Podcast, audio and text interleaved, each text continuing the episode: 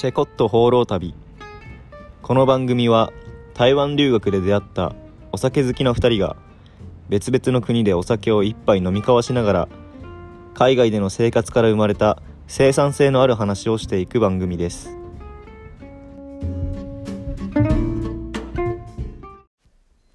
こんにちは。アイスランドのレイキャビクからお届けしてます。タスクです。はい。今回はエピソード14ということで、僕一人での収録になってしまってるんですけど、ていうのも、ジュントが今回急遽収録に参加できなくなってしまったっていうことで、後ほどその理由について説明してもらうんですけど、今回はということでソロを2人でつないでいこうと思います。それでね僕今アイスランドに旅行に来てて空港にいてアイスランドからロンドンに飛び立つところなんですけどちょっと空港で収録してます。なのでねちょっとお酒は飲めないってことなんですけどまあ次回以降はねしっかり順当と収録できると思うのでその時また乾杯しましょう。はいそれで近況報告なんですけど僕は無事前期の期末テストを終えて自由の身になったのでアイスランドに来てます。アイスランドはね高校の英語の授業で一回アイスランドについて学ぶ教科書の1ページがあってそこで見てからわあ行きたいなと思って綺麗な景色とオーロラが見れるそのアイスランドの景色を一度目にしてみたいと思ってたんですけど今回、まあ、ヨーロッパに留学してるってこともあってちょっとアイスランドに来てみました。アイスランドねアイスランドに来てみた感想としては本当に自然が綺麗。もうなんか手つかずの自然というか、まあ、もちろん観光客はたくさん来てるので、まあ観光地価もあるんですけど本当に教科書で見た通りというかそれを超えてくる自然の美しさみたいなのがありますね。でアイスランドの人々は本当に自然と共生してきてて歴史的にも自然と一緒に生きてきた順応性の高い人種だと思うんですねアイスランド人っていうのは。なので皆さん観光に対しても前のめりで本当に観光客に対してウェルカムに接してくれたり皆さん英語も喋れますし本当に観光地として素晴らしい国だなって思ったんですけどでも物価が高い。物価が本当に高いです。本当にレストランとか行くってなると基本的に安くても3000円は下らないですしバス乗るにしてもツアー行くにしても何もかもが高いですね、まあ、予算としては今回まあ本当は飛行機込みで56万円で行きたかったんですけど10万円近くまあロンドンも含めると10万円近くかかっちゃってるかなっていう感じです。まあ出費は痛いですけどまあこれはテスト頑張ったご褒美ってことでアイスランドとロンドン満喫していきたいなって思います。でね実際そのオーロラなんですけどオーロラは3泊して天候の影響とか太陽フレアの影響もあって見れませんでした。まあオーロラは見れなかったんですけど、まあ、今回の旅で見たかった絶景スポットみたいなところは全部見れたので天気にもね恵まれてその日中は天気にも恵まれてオーロラは見れなかったんですけどまあ観光スポットは天気のいい好条件で回ることができたので良かったです。でさっき物価高いっていう話したんですけどそれに加えてお酒なんですけど僕旅の途中何何度かビールを買おうと思ったんですけどスーパーに売ってるビールが基本的にノンアルコールで。それでアルコール入ってるやつはいくつかあるんですけどそれでもアルコール度数が2.25%それ以上のビール売ってないんですよね。なんでなのかなってちょっと調べてみたんですけどそもそもそのスーパーにはビール以外のお酒も売ってなくて。で調べてみたところなんかアイスランドではお酒が政府の専売制になってて政府の認可を受けた特定のお店じゃないとお酒を買えないみたいなんですよね。なのでちょっとお酒のルールが厳しいっていうのとでまあバーみたいなところで出してたりするんですけどバーのお酒も本当に高い。ビールが安くて1000円ぐらい。で、まあ、高いやつだと2000円ぐらいいっぱいするので今までチェコで暮らしてきた僕の感覚としては本当に高い。チェコだったら200円以下で飲めちゃうんで。そう考えるとまあ5倍6倍してきますから本当にこの国には住めないなと思いました。はいというところで僕の近況報告としてはアイスランドに来ていることだったんですけど、まあ、次回はね次回の放送ではロンドンの旅行なんかのところもちょっと語っていけたらなって思ってます。それではちょっと僕一人なんですけど時事ネタのコーナーちょっと行ってみます。産経新聞の記事です。東欧チェコで28日大統領選の決選投票が開票され元北大西洋条約機構 NATO の元軍事委員長ペトル・パベル氏が当選を決めた。ゼマン現大統領が10年間続けてきた中国への接近外交を転換するとみられている。ということでチェコの大統領選挙がね行われたっていうニュースは前々回ぐらいの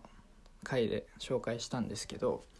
それの大統領選の決選投票が行われて元軍人のペトル・パベル氏が当選を決めたっていうことでこれについてなんですけどペトル・パベル氏っていうのが新しい大統領が反ロシア反中国的な大統領で台湾をはじめとしたね僕たち日本を含めたアジアの民主主義勢力にとっては大きいことだったんじゃないかなって思います。早速その台湾の蔡英文総統とも電話会談電話会談とか行ってたりアジアの民主主義勢力との連携を強めていく感じがあるのでまああまり馴染みがないチェコの政治なんですけどこれから日本の政治にも少し関わってくるんじゃないかなって思ってます。もうちょっとその辺については注目していきたいですね。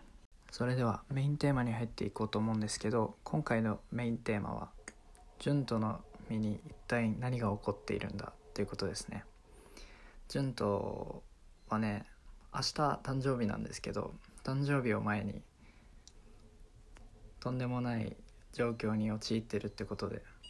ちょっと何が起こっているのかっていうところを順当に説明してもらおうかなって思ってます。それでは現地の順人さんにつないでいきます。現地の順人さん。はいどうも、えー、インドのムンバイからお届けします。順人です。まあ今回タスクと別々で撮るということになってどういうどうしてこういう経緯に至ったのかっていうのを説明していきたいと思います。えっと話は5話にいる時に遡りますね。僕と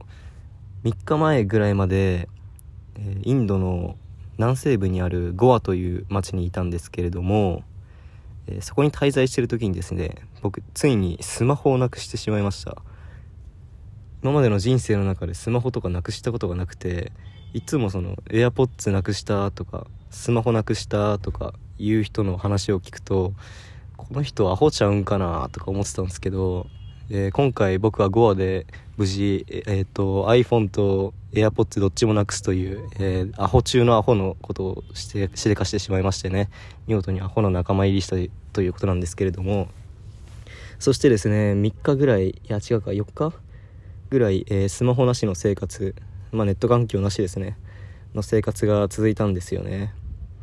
まあ話はそこから始まりましてえー、っといつだっけな1月30日が僕の、えー、インドのビザが切れる日だったんですよ。それまでにつまりインドから出ないといけなかったんですね。なので僕は、えっと、1月30日に、えっと、ムンバイの空港からえー、ネパールのカトマンズに、えー、飛ぶ飛行機を予約しましてえー、っと1月29日に5月からあ5話からムンバイまで15時間かけてバスで移動したんですね。スマホなしネット環境なしで不安ですよ。30キロ以上のバックパック背負ってその辺の人に道聞きながら一緒に、えー、っとドイツ人のもう一人の友達と一緒にムンバイまで向かったんですよね。でそして空港まで無事にたどり着くことができましてバス乗り継いでいろいろ乗り継いでムンバイの空港までたどり着いたんですよ。そしてよしいざ出国だって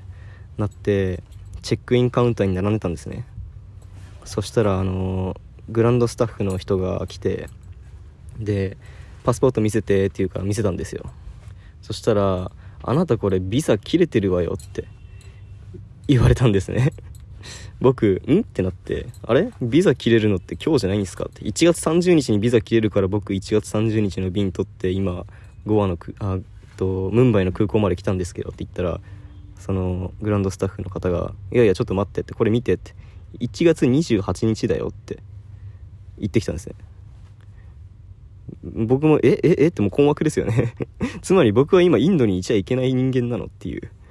そういう風に聞いたら「そうだよあなたインドにいちゃいけない人間だよ」ってな言われましてそっからもう絶望ですよね。つまりその日僕は、えっと、ネパールのカトマンズに行く飛行機にはまず乗れないわけですよ。でどういう手続きをしてインドを出たらいいのかも分かんないのでそのグランドスタッフの方にじゃあ俺はどうすればいいんだと聞いたらその方はちょっと分かんないからあのチェックインカウンターじゃなくて向こうのあのカウンター違う別のカウンターがあったんですね。にいるあのベテランのそのグランドスタッフたちにに聞いてくださいって言われたんで僕も分かったしょうがないからそっち行ってみるっつって聞きに行ったんですよ話を。そのもう片方のカウンター行ったらこれから僕はどうやってインドを出たらいいかとか手続きの方法とかを教えてもらえると思ったんですけど甘かったですね。あの彼ら彼女ら忙しすぎて全く僕の相手してくれないんですよ。何回も「すいません」って「ハロー」って「ハロー」っつってこれ僕今出られなくなっちゃったんですけどどうすればいいって聞いてもガン無視かなんか本当に忙しいんだか忙しくないんだか知らないですけど全く僕の話を聞いてくれなくてとりあえず待つしかないと思ったんで僕合計2時間ぐらいそのカウンターで待ってたんですよね。いつになったら話聞いてくれるかなとかやばいよもう飛行機出ちゃうよとか思いながら ずっと待ってたんですけど結局最後まで相手してもらえず僕もちょっとその時にこれはまずいと思ってとりあえず1回えっと出ないとと思ったんですよね。なぜかっていうと僕あの iPhone はなくしたじゃないですか。iPhone なくしたからネット環境なくてギリギリ iPad を持ってたんですよ。iPad で w i f i つなげればあの解決法とか調べられると思ったんですけど空港の w i f i はインドの電話番号を持っている人じゃないと使えなかったんですね。でも携帯ないから今インドの電話番号もないわけですよ。だからとりあえず w i f i をつなげる場所を探したいと思ってどっかカフェとか入ったらさすがにあるだろうと思って空港から出ようとしたんですね。そしたら空港の入り口でなんかあの軍人さんたちがセキュリティチェックしてるんですけど入る時は僕普通に入れたんですけど出ようとしたらこっから出れませんって言われてななんでですかって聞いたらそのあなたの航空会社どこですかってその航空会社の人の許可がないと出れませんって言い出したんですよ。だからいや航空会社の人の許可って言っても僕さっきからずっとあのカウンターに並んで話聞いてもらおうとしたんですけど彼ら彼女ら僕の相手全くしてくれないんですよって。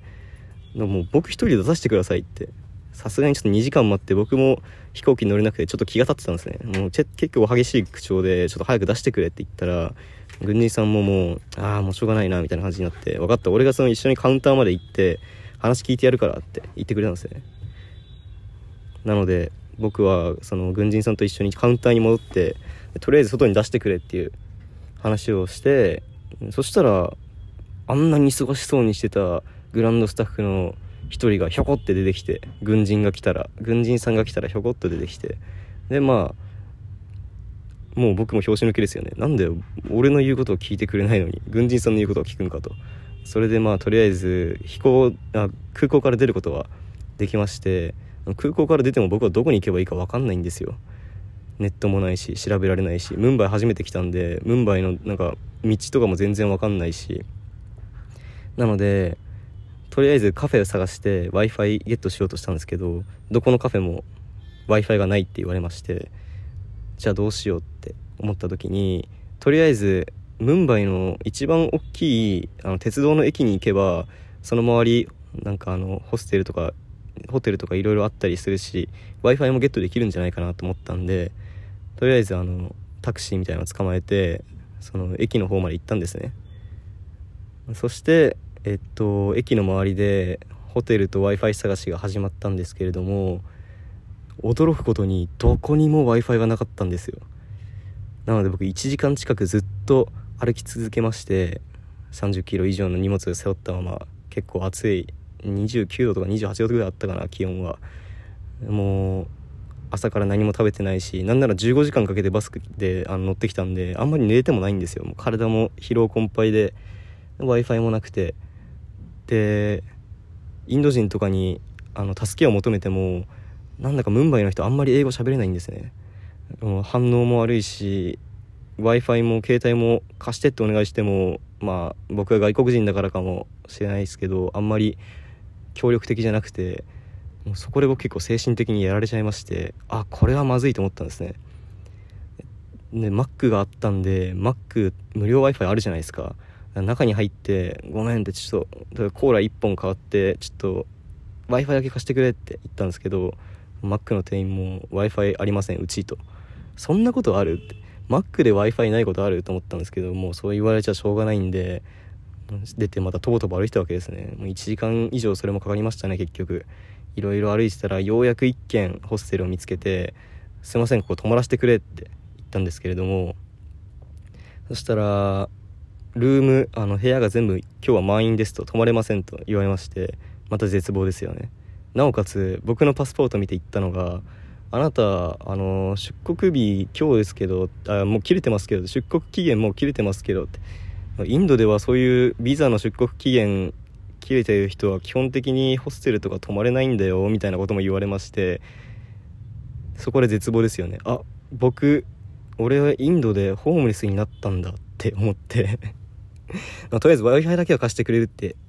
快く言ってくれたので w i f i つないででとりあえず、えー、両親とあと、えっと、インドで出会った友達とかに連絡をして今こういう状況で、えー、僕は28日までにインド出なかった出ないといけなかったんだけど結局30日までえっといることになっちゃって 30日までインドに残ってるし あんまりそのなんだ今本当にピンチなんだと。スマホもなくしちゃって w i f i もないしホテルも借りられないしムンバイ1人でいるしどうすればいいか分かんないってことをそのインド人の友達とかに伝えたら5話で会った1人のインド人の友達が「分かった」で「ちょっと待て」と言ってえっと私がホテル予約してあげるからってムンバイで。ということで今いる今滞在してるこの収録してるホテルを紹介してもらったんですけれども、まあ、とりあえずそこまで行ってえっとなんとか、えー、住む場所を手に入れること手に入れることができたんですねそこから昨日とか、えーと、スマホを買いに行ったりとか新しいスマホを買いに行ったりとか、まあ、SIM カードとかも新しく買わないと電波つながんないんでいろいろそういう手続きをやってで w i f i とか手に入れた後どうやってこの、えっと、オーバーステイしてる状態でインドから出国できるのかってことをいろいろ調べたんですけれどもあまり記事が載ってなくてそのまああんまり前例がないんですかね。そのなんかオーバーステイしてる人とか結構いたりするかもしれないんですけどそれをなんか体験記みたいな感じでネットにまとめてる人が少なかったものでそんなに今でもちょっとよく分かってないんですね正直。これから僕はどういう手続きを踏んでインドから出ることができるのかっていうその手続きの内容とかあまり自分でも理解できてないんですけれども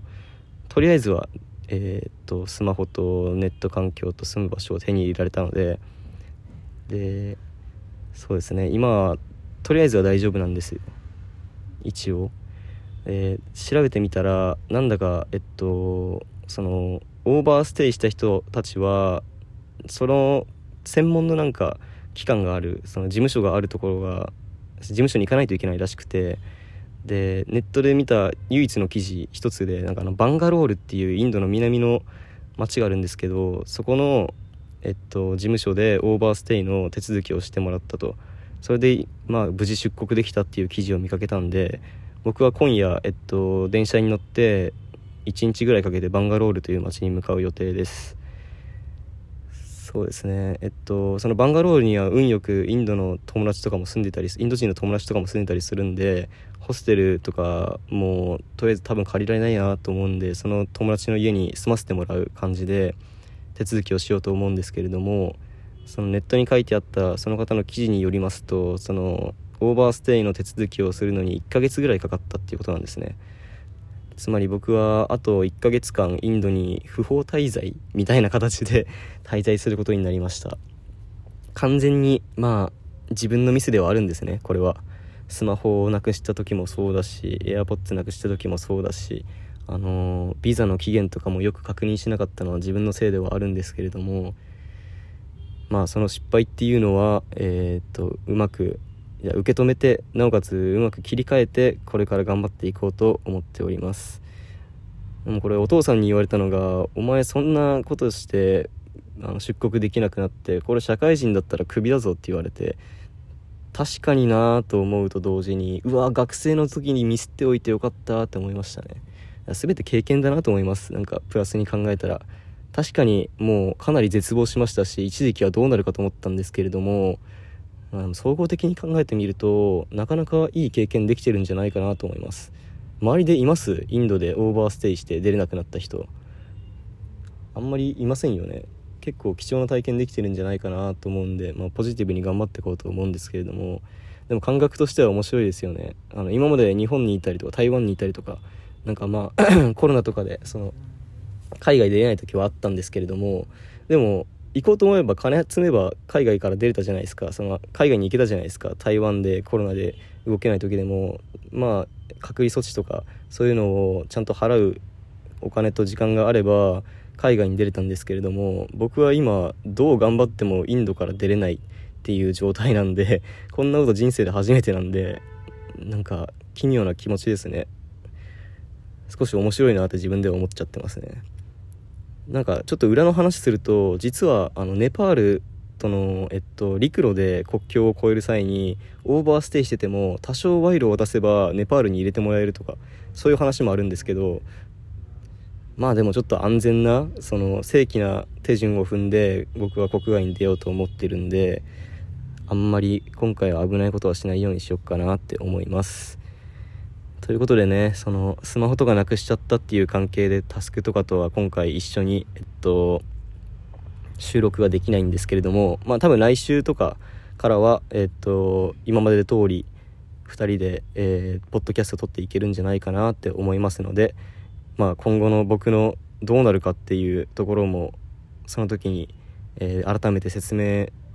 することができたら説明と報告することができたらなって思います。皆さんも、えー、スマホはポケットに入れてる人もいるかもしれないですけどバッグとかに入れた方がいいです。あのスマホなくしたっていうか僕あのポケットに入れといてで海歩いてる時に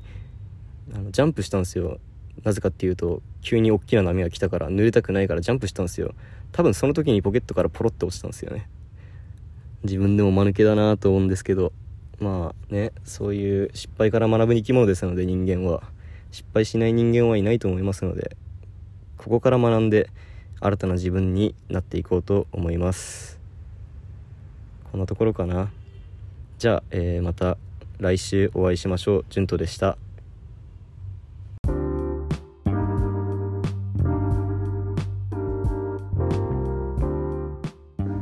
はいということで現場の不法滞在者の淳斗くんでした。やばいっすね。インドで不法不法滞在ホームレスになるかもしれないみたいな話なんでちょっと人事じゃないですけどちょっと面白いっすね。いやでも相当やばい状況みたいなんで、まあ、携帯もなくして AirPods もなくして不法滞在者になってほんといよいよプリズンブレイクの世界線ですね。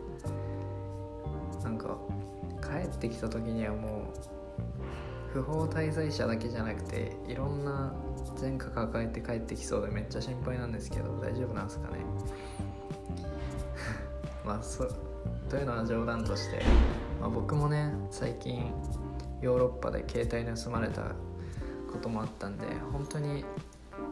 皆さんに伝えたいのは日本や台湾っていうのはね安全なので国外に出る時は本当に細心の注意を払わないともうなんか自分たちの日本に住んでる人はもうそうだし台湾に行ってるね人もそうですけどやっぱり平和ボケしてると思うので思った以上になんか自分の住んでる国の外は危険なところなんだぞっていうところを頭に入れながら、まあ、海外旅行なり留学なりしていってほしいですね。まあ、ということで今回は純との身に何が起こっているかということを話していきました。まあ、ちょっとねこの状況も状況だったのでお酒もなしでまあソロ会をつないでみたいな感じになってしまったんですけど来週はしっかりやっていこうと思うのでまあ順とのね状況次第ではあるんですけど来週はよろしくお願いしますで来週なんですけど来週の予告として来週はゲスト会。それもあるポッドキャスターさんを呼んでポッドキャストを撮っていきたいと思ってます。まあどのポッドキャスターさんになるかはお楽しみっていうことでぜひ聞いていただけたらいいなって思ってます。それではチェコット放浪旅ではお便りも随時募集しています。僕たちの海外生活や番組へのご感想など気になったことは何でも概要欄のリンクからどしどしお寄せください。ではまた来週お会いしましょう。Cheers! バイバイ。